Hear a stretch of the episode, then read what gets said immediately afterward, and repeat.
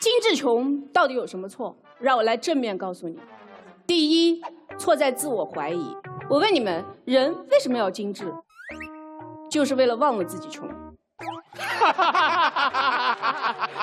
但是看看这个题目，我精致穷，说明你记性好，忘不掉。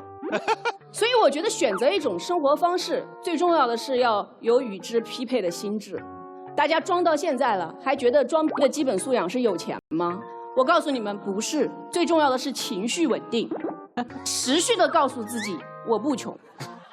你不会问自己说金志穷我错了吗？你只会问自己金志穷我棒不棒？我觉得这个题嘛，就是针对我，因为你看年纪轻轻我没有体验，精致我也没有体验，我唯一有的体验就是穷。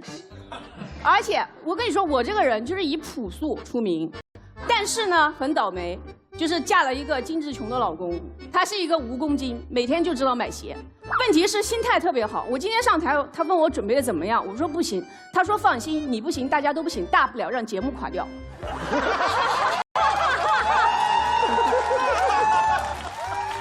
上一季就说过嘛，我说我要不是看脸，也不能上这么大的当啊！我今天跟大家说一下我上当的全过程。我跟他呢是相亲认识的，相亲的时候他穿的人五人六的啊。然后呢，当然也不能完全怪他，之前我也见过一些比较实在的人，见我的时候就说，哎，自己有车有房。那时候我觉得好俗呀，谈恋爱为什么要谈钱？我老公不一样，他见到我的时候说，你放心，因为我什么都没有，所以我肯定会对你好。不得不说，令人耳目一新。然后当时的我，心里想的是说，这个人穿成这样，怎么可能什么都没有？结了婚以后，发现真的什么都没有。然后我还不死心，我就问他，我说现在没钱没关系，将来你有了钱不会变坏吧？他又用坚定的口气跟我说，你放心，我这辈子都不会有钱的。那时候的我觉得他好幽默啊，但是后来结了婚，我发现男人有些承诺是可以做到的。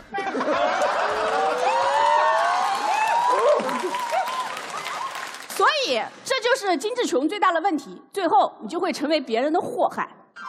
我希望广大精致穷反省反省自己。然后你们肯定会说啊，那年轻的时候不精致，你中年就精致不了。的确，我就是一个典型。一 v 一生存战的时候，冉光明他拿来了一个奇葩大会的名牌，我在那个底下泪流满面。很多人不能理解，因为我想起了三年前的我自己。我第一次参加奇葩大会的时候，那件西装四百二十块钱。是我那几年最像样的一件衣服。那几年我白天上班，晚上呢就是把孩子哄睡了以后，就在写字台边看书写作。如果今天的我让观众朋友们觉得身上有一些光芒，是因为我把一个女人最美的那几年都花在了那张冷板凳上。我觉得没有那个粗糙的我，就没有今天这个闪光的我；如果没有那个不知道应该买什么的我，就没有今天这个。好看的衣服都可以随便买的我，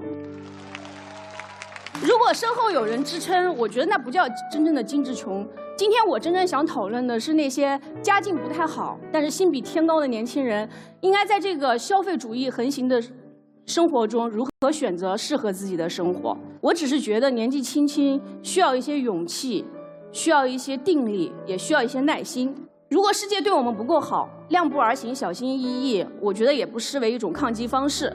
在李诞还不是李诞的时候，他发过一条微博，他说他最讨厌的就是过于努力的人。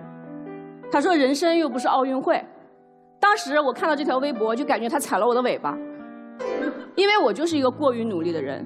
今天我想说，很抱歉，对于有的人来说，生活就是奥运会，我们生下来就长在跑道上，一生都要全力奔跑。我们这个时代的年轻人，太多人愿意跟自己说“我值得”，太少人会跟自己说“我不配”。那几年，我一直都跟我自己说“我不配”，因为我妈妈还穿着打补丁的袜子，我妹妹在法国留学，每天除了学习就是打工，一直不停地刷盘子。我觉得金志琼最大的错就是错在懦弱。我们总是有跟自己说“我值得”的决心，却没有跟自己说“我不配”的勇气。其实我的人生也有很多遗憾，我总是遗憾我自己年轻的时候没有特别美丽。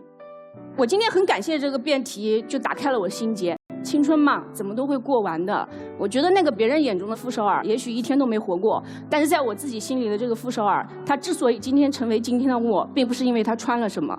我想，当我老了坐在摇椅上回顾过往，可能没有靓丽精致的青春，但是今天这个舞台上，三十五岁让全家人过上好生活的我，才是我一生中最美丽的留影。谢谢大家。